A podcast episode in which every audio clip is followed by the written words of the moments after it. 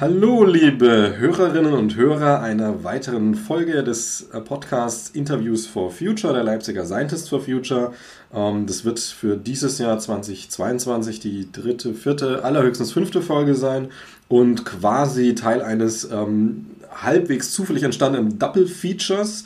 Die erste Folge gibt schon, ist mit ähm, Hartmut Helmer. Da geht es um Landeis und die Antarktis.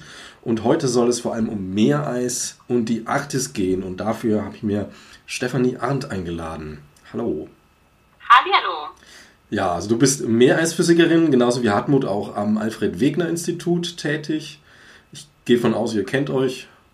Ja, sehr gut sogar. Das äh, scheint ja ein kleines, schönes Netzwerk zu sein da bei euch im Institut. Ne?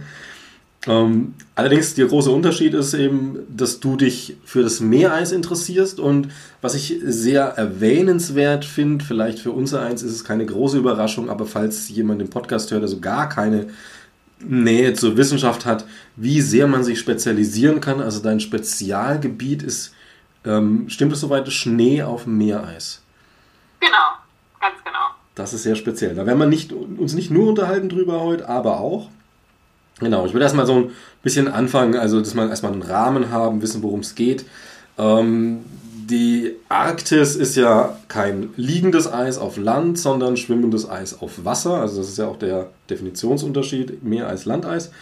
Und äh, wurde auch schon, schon von Expeditionen ähm, beobachtet. Also da gab es ja die Fram-Expeditionen, also derer zwei, richtig? Äh, ja. Nansen und Ad, äh, Amundsen. Ähm, und da hat man ja auch schon Daten gesammelt. Wahrscheinlich nicht ganz so viel wie bei Mosaik jetzt äh, vor ein, zwei Jahren, aber nicht zu so knapp. Ähm, Gibt es da vielleicht was, wo du erstmal so sagen könntest? Also erstmal vom Timing her. Also ähm, Nansen war 1893 bis 1896 und Amundsen war 1910 bis 1912, also zur Zeit der Titanic, die uns ja metaphorisch heute auch wieder beschäftigt mit dem Klima. Ähm, Mosaik 2019, 2020, also über 100, teilweise sogar weit über 100 Jahre später. Also ähm, man kann schon so ein bisschen sagen, dass zwischen diesen Expeditionen die bis heute zu sehende Klimaentwicklung liegt. Durch den Menschen gemacht, wohlgemerkt. Definitiv, das kann man so sagen, ja. Ja, was, was, was sagen uns denn dann so mal grob die Unterschiede zwischen den Daten, die man gefunden hat, vielleicht auch Geschehnissen? Ähm, das sind tatsächlich ganz fundamentale Unterschiede, weil bei der Fram-Expedition mit Nansen, was ja für uns quasi das Vorbild für die Mosaik-Expedition war, da war tatsächlich damals auch einer der Punkte, ähm, als er losfuhr, ähm, überhaupt rauszufinden, wie ist das jetzt mit dem Meereis? Bewegt es sich? Wie bewegt es sich? Und es war zu dem damaligen Zeitpunkt auch noch nicht eindeutig klar sozusagen, ob der Nordpol wirklich keine Landmasse ist sondern wirklich da nur Wasser und Meereis, also gefrorener Ozean ist, oder ob da nicht vielleicht doch eine Landmasse ist. Und das war sozusagen damals eins der großen Fragestellungen, auch mit denen die aufgebrochen sind. Und äh, dann sind die ja halt ja losgefahren, haben dann natürlich auch auf dem Weg, wie halt auf allen historischen Expeditionen, haben die natürlich auch Lufttemperatur gemessen, haben auch mal ein Gerät ins Wasser gehalten und all sich diese Sachen angeschaut.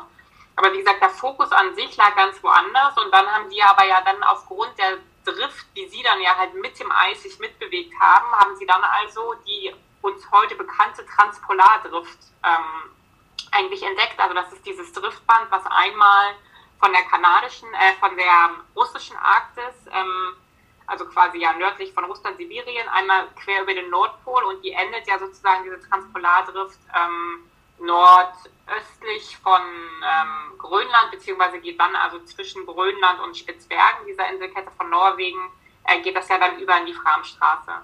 Und diese Drift wurde sozusagen damals, ähm, ja, dadurch einfach gefunden, in Anführungsstrichen, weil sie einfach mit dieser Drift mitgedriftet sind.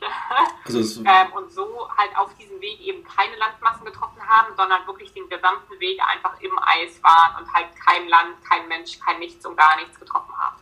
Also es war jetzt auch gar nicht das Ziel damals, sich einzufrieren und mitzudriften. Das war dann eher so ein, wir lassen es mal auf uns zukommen oder.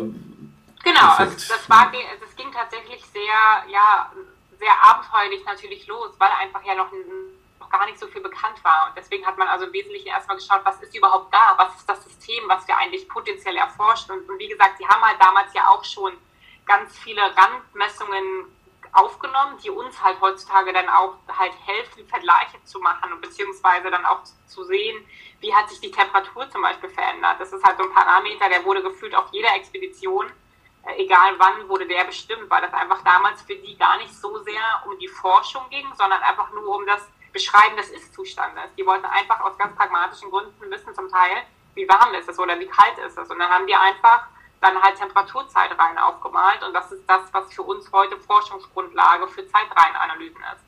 Okay, und die Mosaik-Expedition hat sich auch dann in die gleichen Jahreszeit reingesetzt. Also ein bisschen logisch wegen Eis natürlich, aber auch um das Jein. Also ja. die Fram-Expedition damals, äh, das war ja auch so eine Geschichte, die fuhren los und haben halt gesagt, naja, wir wollen jetzt einmal mal driften, mal gucken, wann wir wiederkommen, müssen wir mal sehen. Und die ganze Drift hat ja dann drei Jahre gedauert. Also die sind ja über drei Jahre, sind, waren die quasi in dieser Transpolardrift gefangen und sind mit dieser Drift mitgedriftet.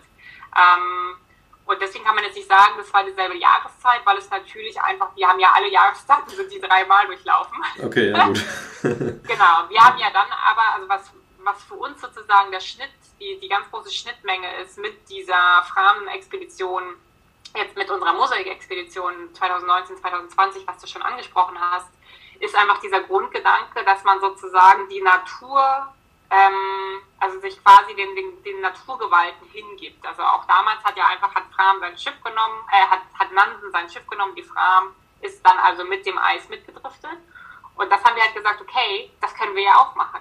Weil wir auch heute immer noch das Problem haben, zum Beispiel, trotzdem sich die Arktis sehr stark verändert, dass wir zum Beispiel im Winter nicht an den Nordpol kommen, weil wir einfach zu diesem Zeitpunkt haben wir immer noch eine sehr große Meereisausdehnung das Meer ist dick und es ist einfach jetzt nicht so der präferierte Zeitraum, um mit dem Schiff an den Nordpol zu fahren oder in die Nordpolregion.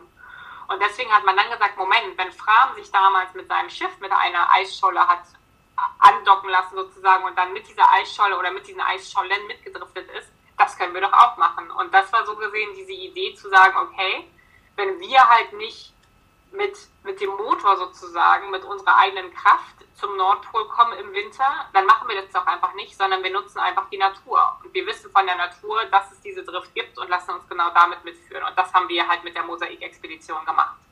Okay, ich meine, die Frage nach dem Datenvergleich wäre jetzt eine Frage, da müssten wir, glaube ich, 300 Stunden Podcast zu machen, ähm, ja. wenn wir da ins Detail gehen. Ich würde es vielleicht mal so ein bisschen anschaulicher fragen, also für, für Laien, für Leute, die es einfach mal interessiert und da reinschnuppern möchten. Also, mhm. ähm, du hast es ja auch erlebt, also warst ja dort, ähm, hast auch, gehe ich schwer von aus, Zugang zu Daten und so weiter. Also jetzt mal so eine ganz grobe Einschätzung. Ähm, ist das eine Veränderung jetzt von damals zu heute, wo man sagen muss, okay, da muss man schon tief in die, in die äh, Zahlen graben oder ist das eine Veränderung, die einem ins Auge fällt? Also wo bewegen wir uns da? Grob? Genau, also ja, also es gibt im Grunde genommen drei sehr offensichtliche Veränderungen. Die erste Veränderung, dafür hätten wir sozusagen die Expedition, und man muss dazu sagen, für alle drei offensichtlichen Veränderungen hätte es in der Theorie die Mosaik-Expedition nicht gebraucht. Die Mosaik-Expedition braucht es aber dann halt für diesen Tiefblick, also für mhm. dieses wirklich, dass man ganz tief ins System reinschaut und Prozesse und Verbindungen versteht. Aber die drei ganz offensichtlichen Dinge, die sich seit ähm, Ende des 19. Jahrhunderts verändert haben, ist, dass sich einerseits im Sommer die Meereisfläche ganz, ganz stark reduziert hat, um mehr als die Hälfte im Vergleich zu damals. Also das heißt, einfach die Fläche, die im Sommer mit Meereis bedeckt ist, wird immer, immer kleiner, weil sie immer früher schmilzt, weil sie immer stärker schmilzt, weil sie immer über einen längeren Zeitraum schmilzt als damals. Und das wiederum ist mit der Erkenntnis sozusagen gekoppelt, dass man auch ähm, jetzt auf der Mosaikexpedition als Beispiel ähm, beobachtet hat, dass sogar im Winter die Lufttemperaturen um fast 10 Grad höher waren ähm, zu Fridtjofs Nansens Zeiten im Vergleich zu bei uns.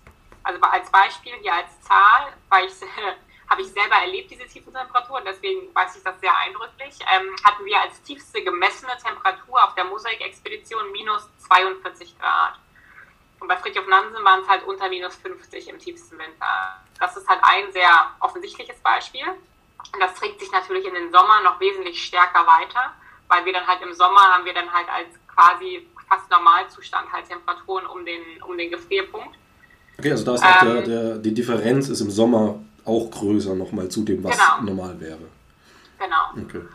Und ähm, was ein ganz ähm, prägnanter Punkt ist, ähm, ist die Veränderung der Bewegung des Meereises. Also ich habe ja gerade gesagt, wir haben ja diese Transpolardrift und die ist ja ganz natürlich und das, das gehört quasi so, weil Meereis an sich bewegt sich.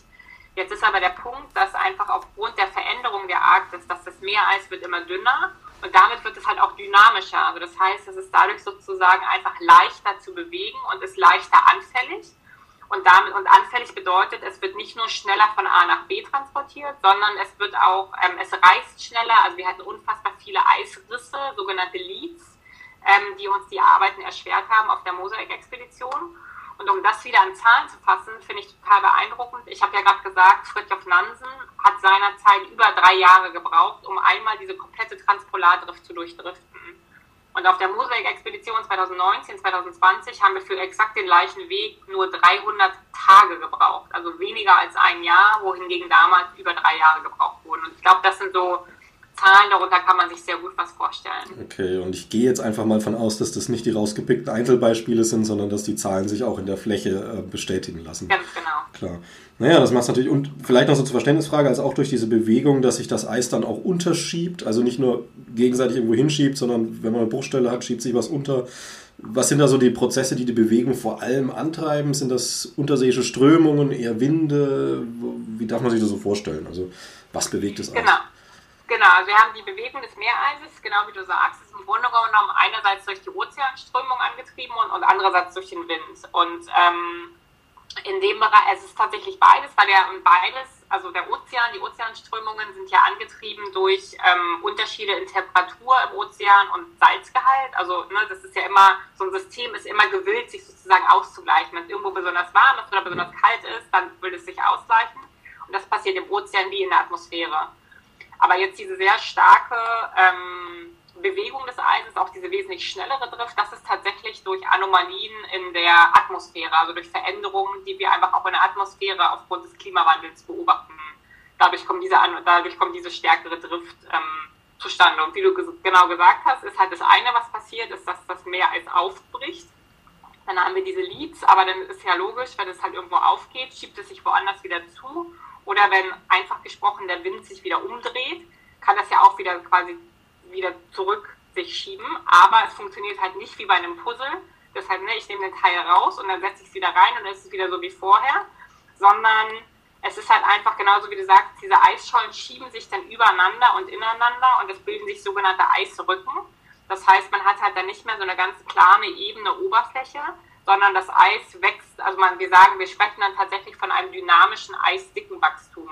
Sprich, das Eis wird dicker, aber nicht aufgrund der Tatsache, weil es halt aufgrund der Temperatur dicker geworden ist, sondern rein durch diese Dynamik, durch dieses Aufeinanderschieben von Eisschollen.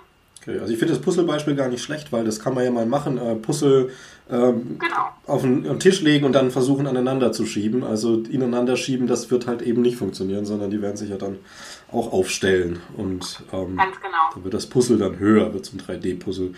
Ähm, die gesunde Eisdecke ist also quasi sehr plan aufgebaut und äh, also so wie es in der Arktis eigentlich sein sollte und relativ rissarm letztlich. Also das wäre eine gesunde Eisdecke. Also mm, ja und nein. Also es ja. gehört natürlich schon auch zu einer normalen, gesunden Eisdecke gehören auch diese Eisrücken ähm, dazu. Also das ist halt, das ist was ganz Normales. Allerdings ist es halt wirklich was, das war früher, war die Konzentration, also der Anteil der Eisrücken so kann man es vielleicht besser sagen, war halt ähm, vermutlich geringer, als es das heute ist. Also das ist einfach dann so eine Veränderung, die wir einfach beobachten. Nicht nur die Oberfläche verändert sich in der Farbe, sondern auch einfach in der Struktur. Also wie auch ohne Pestizide schon Schmetterlinge gestorben sind, aber ähm, genau. das ist halt mit dann mehr. ähm, wie ist denn so die, diese Struktur jetzt, äh, ich sag mal, horizontal mehr oder weniger betrachtet? Ähm, beziehungsweise, weil du die Eisrücken erwähnt hast, haben die noch wichtige Effekte, die vielleicht nicht nicht außen vor bleiben sollten, wenn wir schon dabei sind? Oder war das jetzt erstmal ein anschauliches um, ähm, Ding für. Ja, na, die haben natürlich, also da, da, die Eisrücken sorgen halt zum Beispiel, wenn ich an meine eigene Forschung denke, im Schnee sorgen die Eisrücken dafür, dass auch der Schnee natürlich nicht mehr homogen verteilt ist, sondern dass man dann genauso wie man es auch sonst im wirklichen Leben, sage ich mal, kennt, an Bergen hat man also eine Leh- und eine Luftseite sozusagen. Und das heißt, du hast halt da einfach sehr starke Schneeverwehungen zum Beispiel ähm, von der Oberseite, aber auch von der Unterseite passiert im Grunde genommen genau dasselbe mit der Biologie, mit der Biomasse. Auch da zeigt sich, dass die Rücken was eigentlich total unlogisch ist, weil die Eisrücken, habe ich ja gesagt, das türmt sich dann auf, das heißt, das Eis wird sehr dick und sehr dickes Eis bedeutet, dass dann ja auch keine Energie, keine Sonne mehr, keine Wärme mehr von der Atmosphäre eigentlich in den oberen Ozean gelangen kann. Und jetzt hat man aber trotzdem festgestellt, dass halt unter den Eisrücken an der einen oder an der anderen Stelle sich sehr vermehrt, dass man da vermehrt Biologie findet, also vermehrt Biomasse.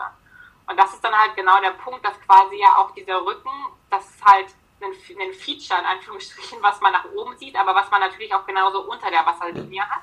Und da verfängt sich, das kann man sich ja genauso vorstellen wie oben mit dem Schnee, verfängt sich in Anführungsstrichen genauso unten drunter die Biologie. Und das heißt auch dafür, für solche Austauschprozesse, also oder für diese Wechselwirkung Meereis-Ökosystem, spielt es deswegen eine genauso wichtige Rolle. Auch ob halt das Meereis plan und eben ist oder ob man halt diese Verwerfungen, nenne ich sie mal, auch von, an der Unterseite hat. Also tatsächlich dann in die Richtung vielleicht, dass äh, Plankton eine Drift hat unter Meer. Ganz genau. Und irgendwo und halt quasi Genau, und, irgendwann, und am Ende hat man dann die Wahlpopulation, die davon lebt und da kommt es dann nicht mehr an. Dafür stoppt Genau, so übertrieben gesagt, ja, ganz so ist es natürlich nicht, weil so tief hm. gehen die Eisrücken nicht runter, aber halt so für so, so kleinste biologische Lebewesen beobachtet man genau das. Ganz genau. Okay, naja, jetzt haben wir die, na, ist schon eine Mischung, horizontale Struktur. Ich würde nochmal auf die ganz klar vertikale Struktur gehen, ähm, nämlich diese, diese Schicht, äh, vielleicht vergesse ich eine als blutiger Anfänger in dem Thema, ähm, Atmosphäre, Schneeschicht, Eisschicht, äh, Süßwasserschicht, äh, freier Ozean. Mhm. So, da kann sich jetzt, glaube ich, nur die Fachleute erstmal was drunter vorstellen, was das jetzt genau bedeutet, außer dass es ein Schichtding ist. Kannst du das mal so ein bisschen für uns sortieren? Was passiert da? Wie ist das? Genau. Ähm, wir können ja vielleicht ganz, wir können das ja vielleicht saisonal durchgehen. Ich glaube, das ist mhm, das okay. Einfachste, um so diese gesamten Prozesse zu verstehen, was da eigentlich so passiert. Also wir haben ja im Winter, oder nicht im Winter, wir fangen im Herbst an. Im Herbst wird es wieder irgendwann kalt. Also so kalt, dass quasi der Ozean beginnt zu gefrieren. Und jetzt wissen wir alle, wenn wir Eiswürfel machen zu Hause im Gefrierschrank, ähm, gefriert unser Wasser bei 0 Grad. Oder wenn es kälter ist als 0 Grad. Das ist aber im, im, Meer anders. Beim Meer haben wir, wie wir auch alle wissen, da ist ein, das Salz drin. Ähm, und dieses Salz reduziert den Gefrierpunkt ähm, des Wassers. Das heißt, Ozeanwasser, in der, ähm, mit dem Salzgehalt, wie wir ihn halt in den polaren Breiten haben, gefriert bei ungefähr minus 1,8 Grad Celsius. Also im Endeffekt der gleiche Effekt wie Alkohol friert tiefer, weil ein anderer genau, Stoff im Wasser gelöst genau. ist. Das Salz, ja. Genau, das Salz setzt halt genauso wie der Alkohol im Grunde genommen ja. die, den Gefrierpunkt herab. So, und jetzt ist es aber so, dass, dass wenn das Meereis sich bildet, ähm, wird ein Großteil des Salzes vom Ozean nicht mit in diese Meereisstruktur eingebaut. Das heißt, das Salz fällt dann aus ähm, und das ist vor allem in der Antarktis, wenn wir jetzt einmal den Sprung in den Südozean machen, ähm, ist das deswegen ähm, tatsächlich, wo sich das Meereis bildet, das sind zum Teil sehr große sogenannte Tiefenwasserproduktionsstätten. Das bedeutet, Salz ist was Schweres im Vergleich zum Wasser oder vor allem natürlich im Vergleich zum Wasser, was süß ist, was kein Salz hat. Und dieses Salz sinkt halt, kann man sich wirklich so vorstellen, an den, an dem Boden des Ozeans. Und sinkt also herab. Und wie gesagt, das Eis, wenn es sich also bildet, Bild, ähm, formt diese, ähm, nimmt das Salz nicht mit auf, sondern es entstehen dann halt sogenannte Sohlekanäle, also so Kanälchen, wo halt das, das Salz sozusagen nach und nach ausgepresst wird, kann man so sagen. Und wenn das Eis jetzt also weiter wächst, wird also dieser Druck immer höher und es fällt immer mehr Salz aus. Ähm, so dass man auch sagen kann, dass das Eis alter also je älter das Eis wird, desto weniger salzig wird es. Aber trotzdem wird es bis zum Ende seines Lebens quasi nie komplett salzfrei sein, sondern es ist halt immer noch so ein bisschen Restsalz übrig, so ein paar Promille. Genau, da würde ich ganz genau. kurz nur äh, erwähnen, mhm. die Folge auch mit Hartmut Helmer, da haben wir genau diesen Aspekt auch nochmal ein bisschen länger beleuchtet ah, ja. für alle, die es interessiert. Ähm, und eben auch das, was du gerade sagst in der Antarktis, wie es da passiert. Genau. Und dann haben wir also mein Meereis, haben wir also das Meereis und dann kommt meine Lieblingskomponente dazu, nämlich der Schnee. Der Schnee fällt quasi parallel, während sich das Meereis bildet im Herbst, fällt auch der Schnee aufs Meereis ähm, und gibt sozusagen dem Meereis seine Farbe von oben, so kann man sagen. Und der Schnee hat halt einerseits dann also zur Konsequenz, dass einfach viel der einfallenden Solarstrahlung zurückreflektiert wird. Das heißt, dass es sozusagen, das, also er schützt das Meereis vorm Schmelzen, weil er einfach oben drauf liegt. Und andererseits isoliert er aber auch das Meereis. Das heißt, es ist sozusagen, es ist wie so eine Daunendecke, wie wenn ich im Bett liege, kann, kann man sich das vorstellen. Sorgt jetzt der Schnee dafür, dass ich nicht friere darunter. Und so sorgt er also auch dafür, dass einfach diese, die kalte Luft, der also die kalte Atmosphäre über dem Schnee nicht mit dem Meereis in Verbindung kommt und deswegen hemmt es gleichzeitig das Meereiswachstum, weil dann einfach diese kalte Luft ja nicht mehr ans Eis so einfach rankommt sozusagen, ganz bildlich gesprochen. Und deswegen wird dieses Meereiswachstum dann langsamer, je dicker der Schnee wird. Und das ist dann, das sind sozusagen die Prozesse, die dann im Herbst und Winter passieren. Und dann fällt also, ne, mein Meereis wächst langsam, langsam, langsam weiter. Und mein Schnee fällt und fällt und fällt langsam da auch weiter drauf. Und dann hatten wir jetzt auf der Mosaik-Expedition zum Beispiel, haben wir dann also zum Ende der, des Frühjahrs dann, also sowas wie im April, Anfang Mai, hatten wir dann eine Meereisdicke von ungefähr zwei Metern und eine äh, Schneedicke obendrauf von ungefähr 30, 40 Zentimetern. Und dann kommen wir ins Frühjahr und im Frühjahr dreht sich das Ganze um. Im Frühjahr wird jetzt also langsam die Atmosphäre so ein bisschen wärmer und dann fängt mein Schnee an zu schmelzen, bis tatsächlich der Schnee komplett weggeschmolzen ist. Also der, ist, der verschwindet komplett, der schmilzt ganz weg.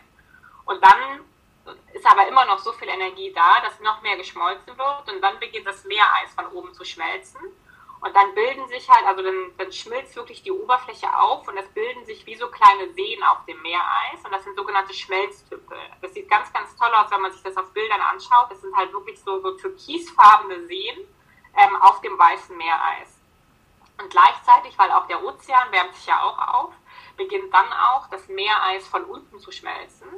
Und in dem Moment ist es genau das, was du gerade gesagt hast mit dieser Süßwasserlinse. So kann man sich das dann tatsächlich vorstellen, weil dann das Meereis schmilzt. Und das Meereis, haben wir ja gerade gesagt, ist dann, hat ja dieses Salz aus dem Ozean nicht mit eingebaut. Das also heißt, das ist, ist dann sozusagen. Gefrorenes Süßwasser, was genau, schmilzt. Fast gefrorenes. Es hat, wie gesagt, ja noch einen kleinen Restanteil Salz, mhm. aber im Vergleich zum restlichen Ozean ist es quasi vernachlässigbar für den Ozean als großes Ganzes. Genau, dann schmilzt das also weg und dann schmilzt es von oben und dann muss man einfach, denn je nachdem, wie dick das Meereis vorher geworden ist und wie die gesamten ähm, Bedingungen sind, schmilzt dann das Meereis entweder ganz weg oder es bleibt dann halt so ein kleiner Restteil, so, ganz, so eine ganz dünne Schicht oder halt die vor allem natürlich die Eisrücken. Das ist das, was dann halt gerne am Ende der Saison, also Ende des Sommers sozusagen übrig bleibt und dann beginnt der ganze Prozess wieder von vorne. Und das Eis, was dann aber dieses, diese, diesen Schmelzzyklus, äh, Schmelzzyklus ähm, überlebt hat äh, und dann quasi in die nächste Saison geht und dann wieder neu anfängt, weiter dicker zu werden und so weiter. Das bezeichnet man dann als zweijähriges bzw. mehrjähriges Eis, weil es dann also, also wir unterscheiden im Alter, äh, im, im Eis dann zwischen unterschiedlichen Eisalterklassen. Und dieses in, im, in seinem ersten Wachstumsjahr sozusagen ist es einjähriges Eis und dann, sobald es dann also ein oder mehrere Sommer überlebt hat, wird es dann also zwei- oder mehrjährigem Eis. So, wenn ich jetzt mir erstmal überlegen würde, ähm, die Arktis schmilzt komplett ab im Sommer, was ja droht, ähm, und gefriert dann wieder im Vergleich zu, die Arktis schmilzt nicht ganz ab und es bleibt ein Kern mehrjähriges Eis. Ist das qualitativ ein großer Unterschied? Für den nächsten äh, Gefrierprozess? Oder ist es tatsächlich in Anführungsstrichen wohlgesagt nur die Menge an Eis, die dann schon da ist?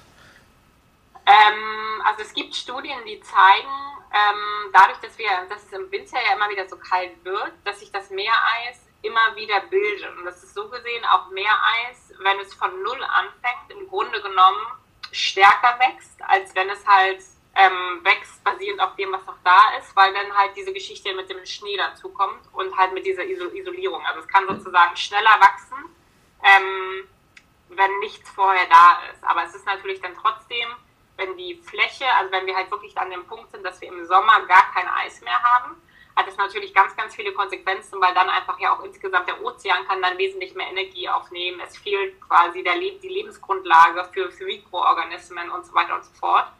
Ähm, also deswegen lässt sich das nicht so ganz von der Hand weisen, dass es halt durchaus wichtig ist. Okay, aber dann halt eher nicht für die direkte Meereisbildung wieder, sondern ähm, dann die Folgeeffekte, genau. wie du hast ja gerade genau. erwähnt, das einfach, das ist ja auch, da gab es ja auch schon, schon Methoden und Gedanken, also Gedanken zumindest, dass man Hausdächer weiß streicht, was ja genau diesem Effekt abgeguckt ist. Ne? Zu sagen, habe ich jetzt ein dunkles Hausdach, dann nimmt es sehr viel Sonnenenergie auf, erwärmt zwar nicht, den, nicht direkt die Atmosphäre, sondern erstmal die, die Masse und dadurch strahlt es wieder in die Atmosphäre ab und äh, eben nicht ins All. Und das gleiche beim Eis, ne? wenn das Eis ist weiß, aber dann auch nur mit Schnee drüber wirklich. Also da ist der Schnee dann so relevant. Und wenn kein genau, Schnee da ist. Schnee macht eine ganz, ganz große Menge aus. Also wenn wir Schnee auf dem Meer, Meereis liegen haben, je nachdem, also doof gesagt, was es für ein Schnee ist, mhm. ähm, reflektiert er mehr als 90 Prozent der einfallenden Solarstrahlung zurück. Ähm, und wenn das jetzt halt nicht, also wenn, wenn der Schnee sozusagen fehlt, können es halt 10, 20 Prozent locker weniger sein. Ähm, obwohl das, also man hat ja auch mehr Eis, hat man glaube ich auch eigentlich im Kopf auch als was weiß ist, aber es ist einfach nicht ganz weiß, sondern es ist halt, es erscheint dann eher gräulich, bläulich und das reicht aber halt schon, das ist die Albedo, so nennt sich das, also die Albedo ist das Verhältnis von einfallender Solarstrahlung zu reflektierter Solarstrahlung. Und ähm, das reicht halt, dass diese Albedo schon so stark reduziert wird und dass es dann halt einen riesen Einfluss auf die ähm, Energiebilanz hat und auf das, was dann also im System an Wärme bleibt. Und dann haben wir ja die Koppeleffekte, dass die Energie das weiterschmelzt und dann kommt das ins Rollen genau. und ins genau. Laufen. Ganz genau. Was ja eines der großen Probleme ist. Ähm, du hast jetzt gerade gesagt, die Frage, was für Schnee das ist. Was gibt es denn da für Schnee? Also der Laie weiß natürlich irgendwie, falls es überhaupt stimmt, dass jede Flocke anders aufgebaut ist. Ganz genau. Ansonsten würde ich jetzt sagen, hm, es gibt Schnee von der Seite, es gibt Schnee von oben, mancher ist schneller, mancher ist ein bisschen matschiger.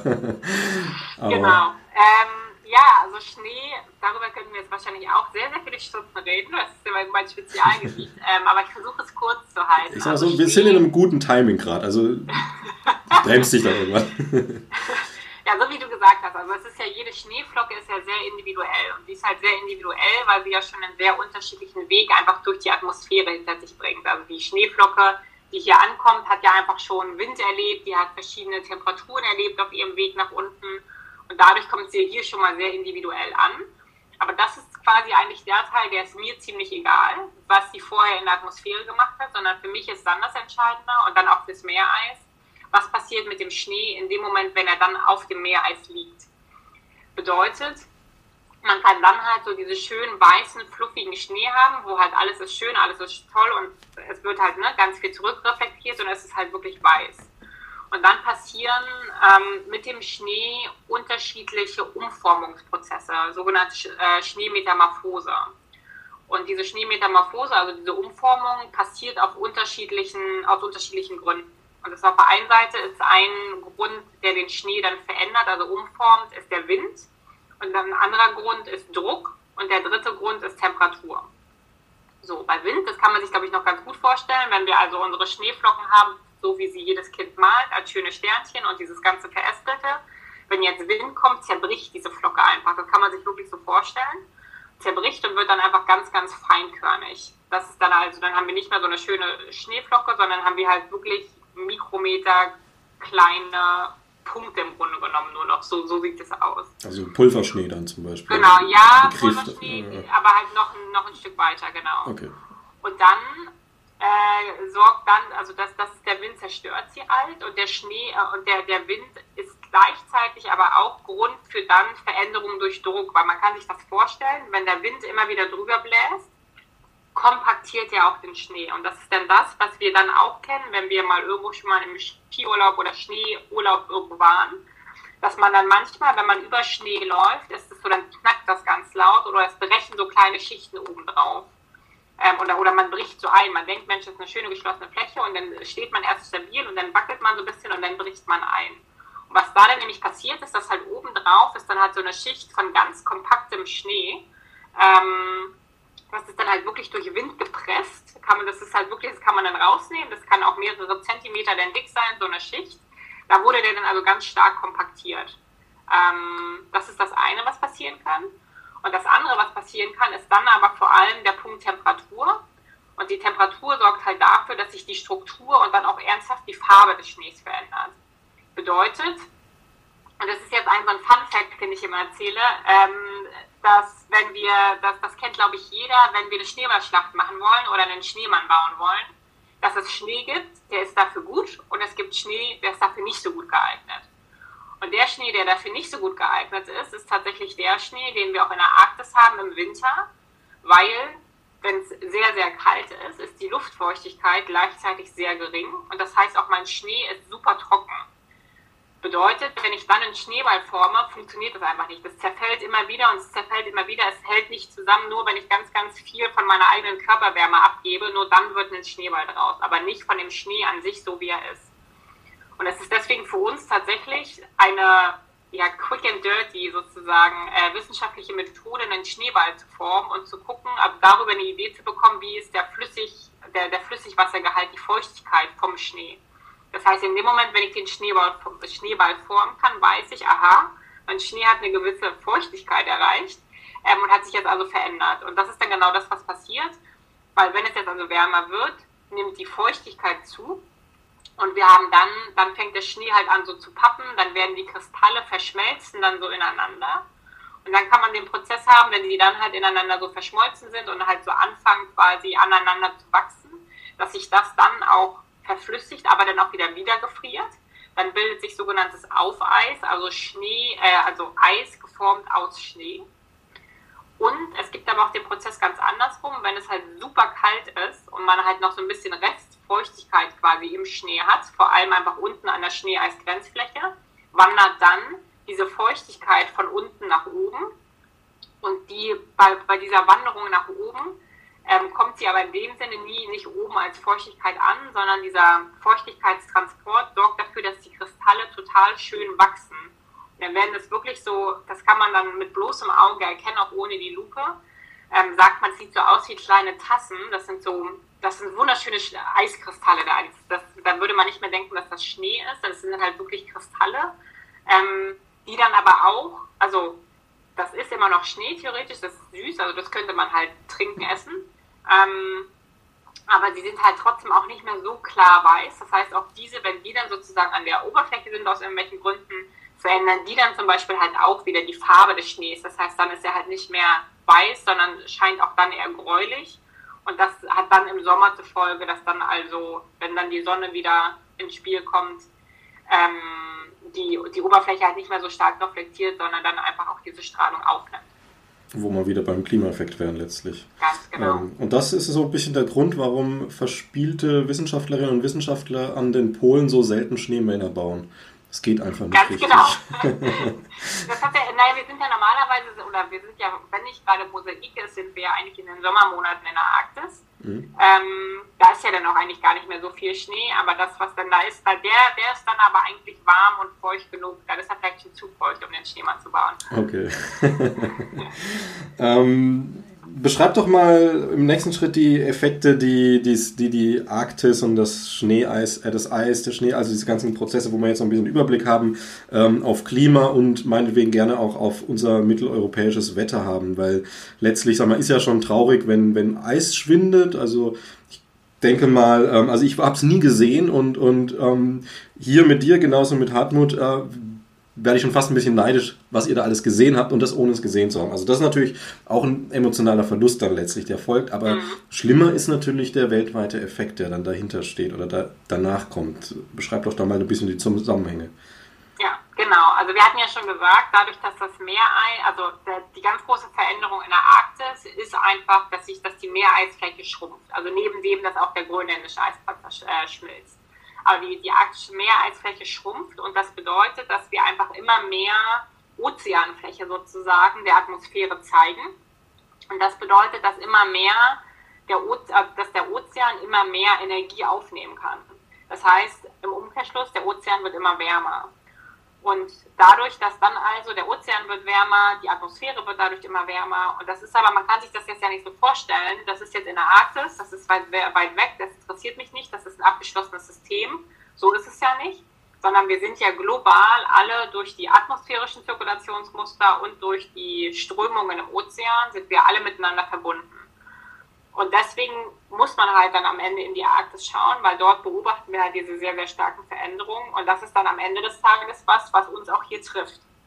Und dazu gibt es halt im Grunde genommen zwei Stichwörter. Das Stichwort Nummer eins ist natürlich der Golfstrom, ähm, wo wir, oder viele von den Zuhörerinnen und Zuhörern haben vielleicht äh, ja The Day After Tomorrow gesehen. Das ist natürlich ein sehr extremes Szenario, wo dann halt auch gesagt wird, okay, das Klima verändert sich, wir gehen in eine Eiszeit und der Golfstrom wird langsamer und dann kommt er ganz zum Erliegen und von heute auf morgen ist die ganze Welt vereist.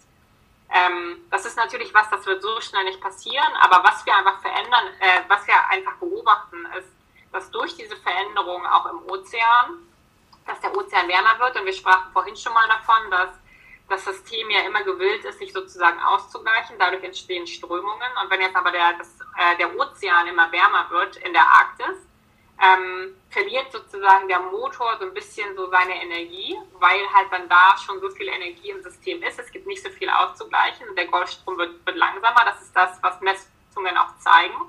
Aber es ist natürlich trotzdem nicht so, wie das dann im The Day After Tomorrow Film dargestellt ist, dass es jetzt von heute auf morgen zack und jetzt ist alles vereist, sondern das ist natürlich ein Prozess, der sehr, sehr langsam vonstatten geht und dass es halt so in dieses Extrem verfällt, das ist quasi unmöglich, aber trotzdem ist es, soll es halt, oder ist es aber ein ganz schönes Beispiel eigentlich, wie, wie es halt zeigt, wie das alles miteinander verbunden ist. Und ein zweites Beispiel, was uns jetzt allen, glaube ich, ein bisschen näher kommt, weil wir das alle erst erlebt haben, sind die Veränderungen in der Atmosphäre. Und da ähm, kennen vielleicht viele, die vor Corona-Zeiten vor allem vielleicht mal nach Amerika geflogen sind oder wieder zurück. Und dann weiß man, dass man immer auf dem Rückweg, also von Amerika zurück nach Deutschland, ist man in der Regel schneller als auf dem Hinweg. Und der Grund dafür ist ja der äh, sogenannte Jetstream. Und der Jetstream ist so ein stark, ähm, stark Luftband, Starkstromluftband ähm, in der oberen Atmosphäre das eigentlich dadurch angetrieben ist, dass wir also auch wieder kalte Luftmassen in der Arktis haben, warme Luftmassen in den Tropen. Und dieses Band wird halt genau dadurch, ja, durch diesen Temperaturunterschied sozusagen betrieben. So kann man das ganz, ganz einfach sagen. Und trennt im Grunde genommen in seiner normalen Konfiguration die kalten Luftmassen der Arktis von den warmen Luftmassen in den Tropen. So, jetzt haben wir aber auch hier den Fall, die Arktis wird immer wärmer. Das heißt, dieser Temperaturunterschied zwischen Arktis und den Tropen wird immer kleiner. Und dementsprechend ist dieses sehr, eigentlich sehr schnelle Starkstromluftband ist halt nicht mehr so stark und so schnell, sondern es fängt halt an, es wird langsamer. Und dadurch fängt es halt, das kann man sich ja vorstellen, ich mache momentan in meiner Freizeit ein bisschen Hula Hoop. Und wenn ich jetzt nicht mehr ganz so schnell meinen Ring drehe, sondern einfach ein bisschen langsamer werde, kommt der halt ins Wabern.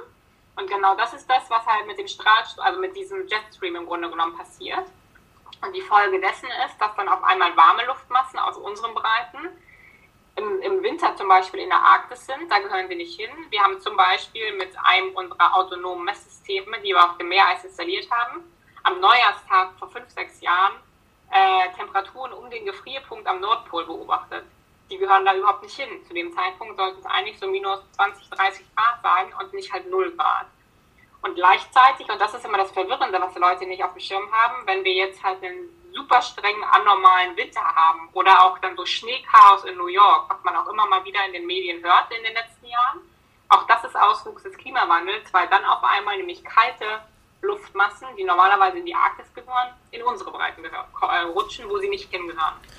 Und, und jetzt kommt der Punkt, wo ich sage, das ist jetzt ganz stark zu uns verbunden, durch dieses Wabern hat es dann gleichzeitig zur Folge, dass es einfach alles sehr ähm, langsam wird. Also auch diese Star dieses, der, der Jetstream und dieses Starkluftband ist zum Beispiel, wenn wir abends bei uns hier in Deutschland auf die Wetterkarten gucken, sehen wir, wie halt immer Hoch- und Tiefdruckgebiete hier über unsere Wetterkarte hinwegziehen. Und die sind natürlich auch einfach windgetrieben durch das, was in der Atmosphäre passiert.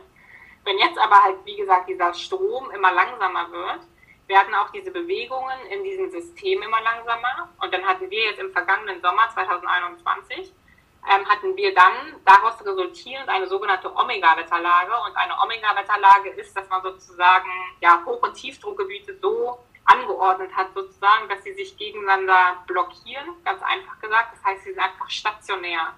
Und das ist das, was dann passiert ist mit dem Hochwasser ähm, in Westdeutschland wo es dann einfach tagelang nicht aufgehört hat zu regnen. Auch das ist tatsächlich, und das, diese, diese Kopplung ist erstmal sehr, sehr weit, aber es ist tatsächlich Ausdruck dessen, von dem, was in der Arktis passiert ist, weil sich einfach diese atmosphärischen Zirkulationsmuster nicht mehr ganz in Anführungsstrichen nach Plan verhalten, sondern jetzt einfach Muster annehmen, wie es halt eigentlich nicht sein soll. Ja, das ist ja ein guter Punkt, den du ansprichst, dass halt viele glauben, ja, Klimaerwärmung heißt, es wird konstant wärmer. Ich habe dann ähm, ein schönes Bild im Kopf, ich würde es einfach in den Raum schmeißen, dann kannst ja sagen, ob das so griffig ist oder ob es dann vielleicht nicht passt. Nämlich, äh, wenn es meinem Haus gut geht und ich dann einen Kühlschrank mit Gefrierfach habe, dann habe ich im Gefrierfach Eis. Ähm, da ist sehr kalt, minus 20 Grad meinetwegen. Und 20 Zentimeter davor, auf dem Boden vor dem Gefrierfach, da ist es ist moderat Temperatur 18 Grad, was auch immer. Wenn jetzt mein Haus anfängt zu brennen, dann wird ja die Temperatur im Durchschnitt höher. Also mein Haus brennt, ne? Das ist halt irgendwie Feuer gefangen. Ähm, irgendwann platzt mein Kühlschrank auf. Irgendwann fällt das Eis raus und fällt auf den Boden, der vorher wärmer war. Das heißt, es wird am Boden kälter, weil es wärmer wird insgesamt. Mhm. Ist das so ein, also kann man das für vereinfachtes bildlich, also gerade ja. für diese Argumentation irgendwie, na, bei uns ja. irgendwie in Schwaben war es doch jetzt total kalt, wo ist denn der Klimawandel? Also, ja, nee, genau, also das ist halt einfach, man muss einfach die Folgen von dem, was da einfach in der Arktis passiert, ist einfach, das lässt sich alles zusammenfassen unter, wir haben einfach mehr und mehr Extremwetterereignisse. Und Extremwetterwetter ist halt sowohl, dass es halt, dass wir extreme Dürren haben. Ich meine, ich komme im Ursprung aus Berlin und meine Eltern berichten mir seit Jahren, dass sie quasi kurz vor der Sahara wohnen, weil es bei ihnen nicht mehr regnet.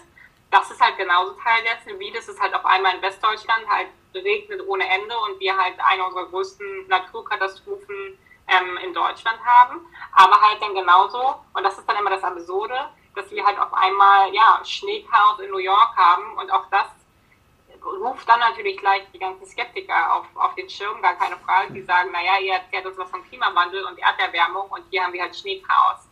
Aber das muss man halt einfach, wie gesagt, dann unter diesem Deckmantel einfach Extremwetter, Extremwetterereignisse, ähm, muss man das zusammenfassen. Ja, und letztlich ja ein stabiles System, das anfängt instabil zu werden und, naja, ein Stück weit zu zerbröseln. Also sowohl genau. Arktis als auch das komplette Wettersystem. Genau, ähm, das ist halt einfach der Punkt. Wir hatten halt ein stabiles System und der Erde ging es halt so gesehen, also die Erde, ähm, wie sagt man immer so schön, die Erde braucht uns nicht, sondern die hat einfach das gemacht, wie es halt sich in Anführungsstrichen gehört. Und dann kam halt wir ins Spiel und wir haben halt dann einfach bin mit Ressourcen vielleicht nicht ganz so gut umgegangen und das ist dann jetzt halt die Folge. Und der Erde an sich ist es ja egal. Die Erde, die braucht uns ja nicht. Ne? Und der, der ist das, aber das ist jetzt, wir sind dann sozusagen am Ende dann wieder die Leidtragenden. Genau, ja, äh, um das vielleicht mal ein bisschen so einzuschätzen, ähm, wo, wo meinst du, stehen wir? Also wenn wir jetzt das Jahr 2100 nehmen, ähm, natürlich ist es jetzt keine hundertprozentig fachliche Einschätzung, sondern aus deinem Bereich. Ich würde es mal so als, als, als ähm, äh, fachbased Bauchgefühl bezeichnen. Ähm, 1,5 Grad noch haltbar. Wo stehen wir 2100? Also ähm, worauf müssen wir uns einstellen? Äh, gute Frage. Also ich ähm, sehe ehrlicherweise nicht, dass wir die 1,5 Grad halten können. Das ist halt einfach ähm, das, was ja mal im Pariser Abkommen so beschlossen wurde. Ähm, weil wir jetzt ja schon sehen, ich meine, wir sind in Deutschland haben wir das ja jetzt ja schon nicht. Also wir haben in Deutschland, glaube ich, hatten wir im vergangenen Jahr 1,7 Grad oder irgend sowas in dem Dreh. Wir haben global, sind wir schon bei 1,1 Grad. Ähm, und dann frage ich mich halt, okay, das mit 1,5 Grad, man hat nicht unbedingt das Gefühl, dass die Maßnahmen, die momentan ergriffen werden, halt wirklich uns da hinbringen werden. Das heißt, an die 1,5 Grad glaube ich nicht. Und selbst wenn wir ja an die 1,5 Grad glauben, das ist ja der nächste Punkt, man muss auch verstehen, wenn wir jetzt zum Beispiel auch 2022 sagen würden, wir werden jetzt von heute auf morgen klimaneutral, das ist ja immer das, das, das große Wort, das heißt, wir, wir verwenden, ne, also wir stoppen von heute auf morgen allen CO2-Ausstoß. Das ist ja eine nette Idee und dann ist natürlich in den Kopfen, hey, wenn wir das jetzt von heute auf morgen machen, wird ab übermorgen wird die Welt besser und alles ist, ne, der Klimawandel ist gestoppt und uns geht's gut. Und jetzt haben wir aber ja auch als quasi, wie soll ich sagen, positiven Nebeneffekt der Corona-Pandemie, haben wir ja zum Beispiel im Jahr 2020 und auch 2021 hatten wir in einen enormen Einbruch sozusagen in, diesen, in den CO2-Emissionen. Das hat sich ja gezeigt, wir haben wesentlich weniger CO2 ähm, genau, Lieferketten Welt weltweit und so weiter. Emittiert, weil einfach weniger geflogen wurde und so weiter und so fort. Aber trotzdem spiegelt sich das halt nicht in den CO2-Konzentrationen in der Atmosphäre wieder, geschweige denn halt in der Erwärmung. Warum ist das so? Das ist halt genau wieder der Punkt, was ich sagte mit dem The Day After Tomorrow Szenario. Das ist halt einfach, das gesamte Klimasystem ist ein ganz, ganz träges. Das heißt, jetzt nur, weil wir heute was verändern, heißt es nicht, dass morgen wir den, den direkten Effekt sehen. Das ist halt sozusagen das Deprimierende so ein bisschen auch in unserer Forschung, dass man halt nicht direkt einfach das, den, den, den, den Feedback sieht in dem Sinne, sondern das halt einfach eine ganz, ganz, ganz, ganz lange Verzögerung. Und deswegen glaube ich halt nicht, dass wir dieses 1,5 Grad Ziel schaffen. Und deswegen bin ich mir sehr, sehr sicher, dass das, was jetzt auch die Klimamodelle zeigen, dass eigentlich im Grunde genommen, egal welches Szenario wir nehmen, wir definitiv bis 2050 im Mainbereich, sprich im Meereis, in der Arktis, ähm, mindestens einmal eine meereisfreie Arktis im Sommer erleben werden. Und bis 2100 wird das dann halt ein Effekt sein, der sich halt mit relativ hoher Wahrscheinlichkeit wiederholen wird. Dadurch, dass jetzt also einfach der Ozean ähm, dann im, im, im Sommer komplett eisfrei ist, hat er also die Möglichkeit, immer mehr Energie aufzunehmen. Und dieser erwärmte Ozean sorgt dann ja auch dafür, dass wir einfach eine zunehmende Erwärmung ähm, des, des, des grönländischen Eisschildes haben. Das heißt, auch das schmilzt mehr und mehr ab. Das wiederum hat dann natürlich zur Folge, dass der Meeresspiegel ansteigt. Das heißt, ich kann mir vorstellen, 2021 wird definitiv auch, wenn sich die Küstenregionen, wenn wir jetzt hier wieder nach Deutschland schauen zum Beispiel, ähm, oder insgesamt Nordeuropa, werden sich diese stark verändern. Also ich gucke hier momentan, wenn ich aus dem Fenster gucke, gucke ich auf die Weser und sehe vorher äh, davor den Deich, der jetzt auch erhöht wurde im Rahmen dessen, dass man sagt, okay, die Meeresspiegel steigen und damit auch die, die, die, die Flusspegel. Aber trotzdem ist das halt eine Frage, eine Frage der Zeit, dass das halt dann alles noch so hält, wie man sich das momentan vorstellt. Und das heißt, ich denke schon, dass dann die kommenden Generationen, also vielleicht noch nicht die kommende Generation, aber das, was dann halt in den nächsten Jahren, 100 Jahren vielleicht ähm, kommt, dann tatsächlich auch eine andere Landkarte malen wird, als so, wie wir sie kennen. Also dass dann einfach auch die ja, die Küstenlinie Deutschlands anders aussieht, dass es vielleicht auch einfach nicht mal alle, alle Inseln so geben kann, weil einfach der Meeresspiegel steigt. Also das sind durchaus Folgen, die ich mir vorstellen kann, weil wir haben halt das Abschmelzen des Meereises, hat nichts mit dem Meeresspiegelanstieg zu tun, aber was dadurch halt auch passiert, ist, dass das, dass das Wasser wird wärmer und warmes Wasser, wissen wir auch, dehnt sich halt stärker aus. Das heißt, es braucht dann auch mehr Platz und das sorgt halt auch für den Meeresspiegelanstieg genauso wie die abschmelzenden Eismassen in der Arktis und in der Antarktis. Und das sind halt definitiv Sachen, wo ich mir vorstelle, ich möchte es mir eigentlich nicht vorstellen, weil es eigentlich eine sehr, sehr traurige Vorstellung ist, weil ich Kind der Küste bin.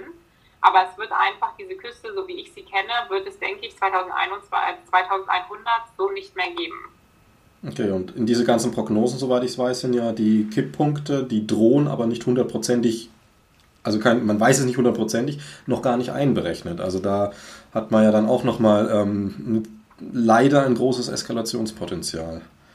Ganz genau. Ich meine, das ist dann natürlich das, was, genau, wovon wir dann halt sprechen, dann im, im, im nächsten Schritt sind also die Kipppunkte, also halt die Punkte einfach über die, wenn wir darüber drüber sind, gibt es quasi kein Zurück mehr. Und das ist ja das, was wir halt ähm, denken, dass man da womöglich schon in Grönland ist oder vielleicht auch nicht, dann in Teilen der, der Antarktis, was das, was das Abschmelzen da angeht.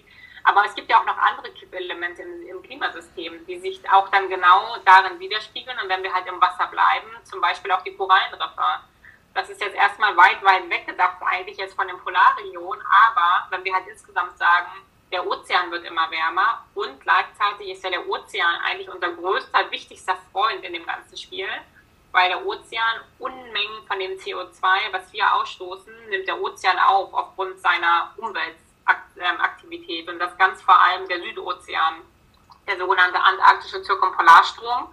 Der ist halt eine der größten Umweltpumpen, die wir haben und der nimmt halt darüber ganz, ganz viel CO2 auf. Und das ist auch total schön für uns, weil wir dann halt nicht mehr ganz so viel CO2 in der Atmosphäre haben und es da noch wärmer wird. Aber das ist natürlich tödlich im wahrsten Sinne des Wortes für einige Organismen im Ozean, weil die einfach mit den erhöhten Temperaturen und dem erhöhten CO2 Gehalt einfach nicht klarkommen. Und das ist dann halt Stichwort Versauerung, dass sich dann also wirklich auch Korallenriffe zunehmend absterben, zum Beispiel, weil die einfach mit diesen neuen Bedingungen so nicht mehr klarkommen. Genau, und da haben wir ja, ist ja auch jetzt gerade eine neue Studie rausgekommen, wie viel trifft äh, von Larven bis, bis ausgewachsene Fische und so weiter zwischen weltweiten Riffen hin und her driften. Und dann ist es halt nicht nur das eine Riff, was verloren geht, sondern da geht halt wieder ein, naja, eine Perlenkette zerreißt irgendwo. Ja, und ganz genau. Ich meine, das ist ja das auch, was man insgesamt im Rahmen des Klimawandels immer wieder diskutiert, ist halt das allgemeine Artensterben. Und das ist natürlich was, wo wir hier viel daran denken, so an unsere heimischen Wälder und halt solche Sachen, was wir halt zunehmend sehen, dass es einfach abstirbt, weil es vertrocknet oder weil wir halt zunehmend auch Waldbrände haben und all diese Geschichten. Ähm, aber auch das Gleiche gilt natürlich auch wieder für den Ozean. Da ist es genau dasselbe, weil auch da die Organismen einfach an diese Veränderungen sich zwar irgendwie versuchen anzupassen, aber zum Teil dort einfach nicht hinterherkommen und dann ist halt, sind wir, ist einfach so ihr natürliches Ende, ihr unnatürliches, natürliches Ende sozusagen ähm, dann eigentlich vorprogrammiert.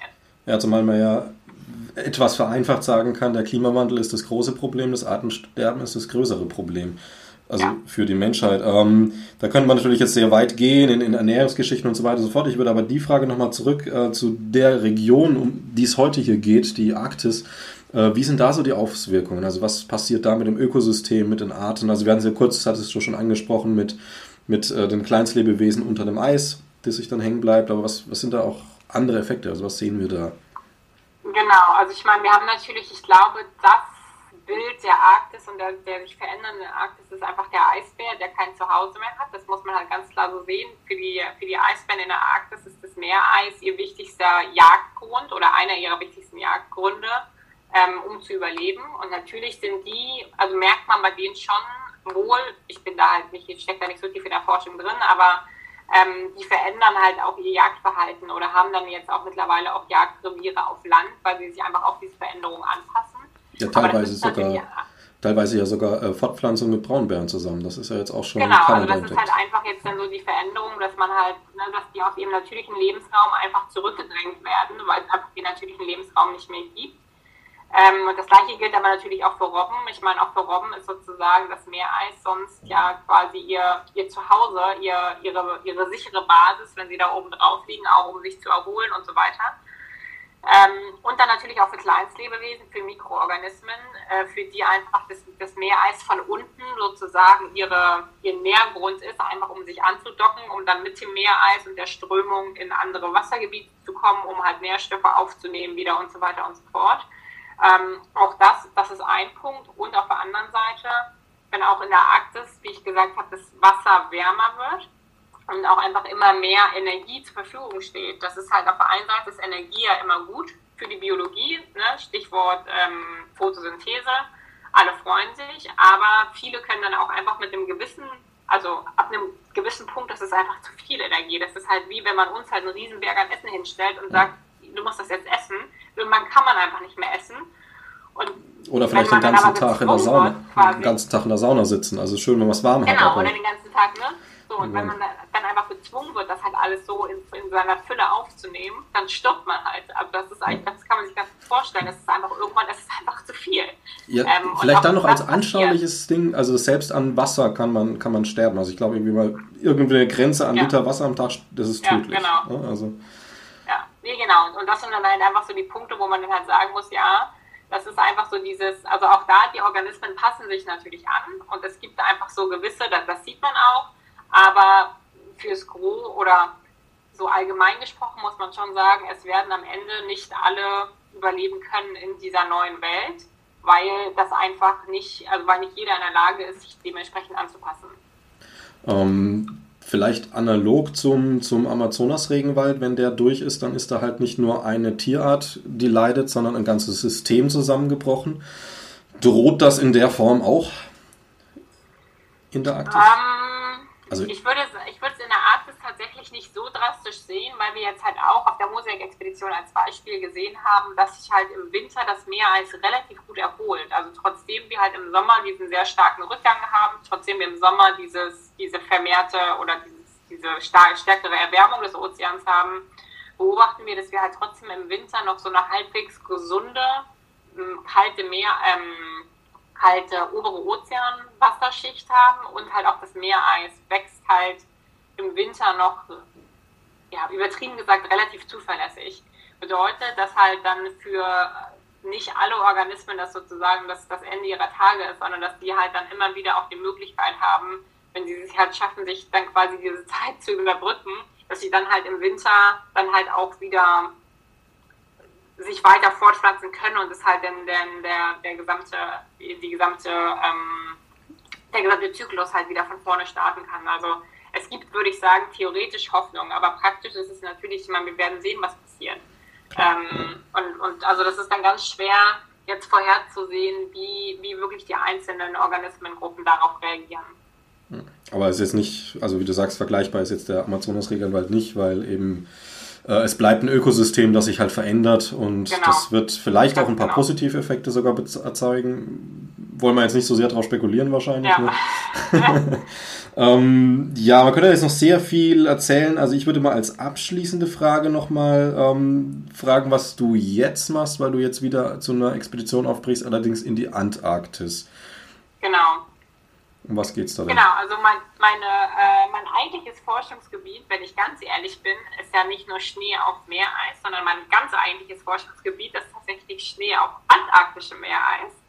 Weil ähm, das hat sich so entwickelt, aber vor allem, äh, jetzt mag man halt lachen und sagen, mein Gott, ob jetzt Arktis oder Antarktis, ist ja immer total egal.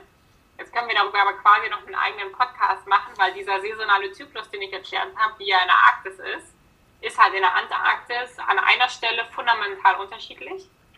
Nämlich an der Stelle, als dass ähm, der Schnee auf antarktischem Meereis im Sommer nicht schmilzt. Sondern im Sommer, äh, beziehungsweise in der Antarktis, haben wir quasi eine ganzjährige Schneeauflage. Und stattdessen haben wir noch viel, viel mehr von diesen Umformungsprozessen ähm, aus physikalischer Sicht im Schnee übers Jahr. Also auch im Sommer haben wir dann halt so ein bisschen so dieses interne Schmelzen, wovon ich gesprochen habe. Und das friert dann halt wieder, aber es gibt halt keinen Schneemassenverlust und es gibt auch keine, quasi keine, Schnee, äh, keine Schmelztümpel auf antarktischem Meereis.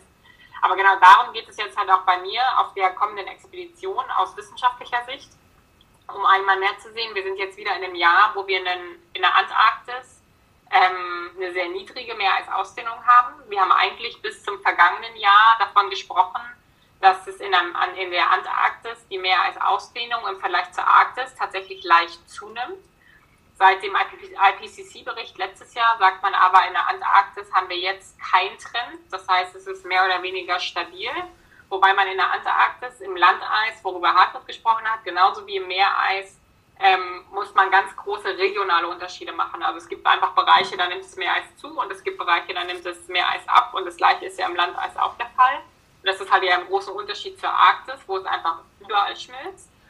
Ähm, und jetzt haben wir aber halt dieses Jahr in dem Bereich ähm, im Weddellmeer, also in dem Becken sozusagen in der Antarktis, wo wir ähm, von unserem Institut aus ähm, seit 40 Jahren im Grunde genommen mit der Polarstern forschen, haben wir dieses Jahr wieder einen, also steuern wir aller Wahrscheinlichkeit nach auf ein Minimum zu. Ähm, und deswegen ist es jetzt spannend zu sehen, kommen diese Klimaveränderungen, wie wir sie halt in der Arktis so stark beobachten, die sind ja in der Antarktis auch da. Das ist ja das, was wir beobachten, vor allem auch an der antarktischen Halbinsel, dass es auch da immer wärmer wird, die Gletscher schmelzen ab und so weiter und so fort. Das wissen wir alles. Aber diese Veränderungen haben sich halt bisher nicht in den Meereiseigenschaften wiedergespiegelt. Also wir sehen halt genau diesen Albedo-Effekt, von dem wir gesprochen haben in der Arktis, also dass der Schnee schmilzt und grau wird und so weiter. Das sind Prozesse, die sehen wir in der, in der Antarktis bisher nicht.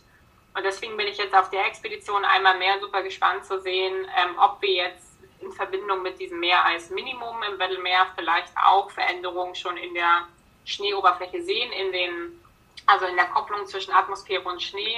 Denn vor drei Jahren, als ich in einer ähnlichen Region war, hatten wir auch eine relativ geringe Meereis-Ausdehnung, ähm, konnten aber diese Veränderung im Schnee tatsächlich überhaupt nicht wiederfinden, sondern haben Schneeeigenschaften beprobt, genauso wie vor 20 Jahren. Und äh, genau, das ist jetzt ein bisschen so meine persönliche wissenschaftliche Fragestellung auf der Expedition. Ja, also wenn du wieder zurück bist, können wir das gerne noch mal in einer Folge genau, exakt betrachten, also mal genau in deinem Feld und haben neue Daten, hoffentlich positive. Ja.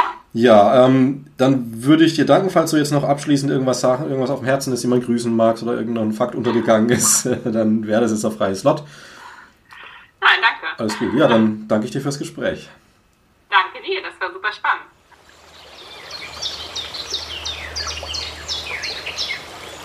Mhm.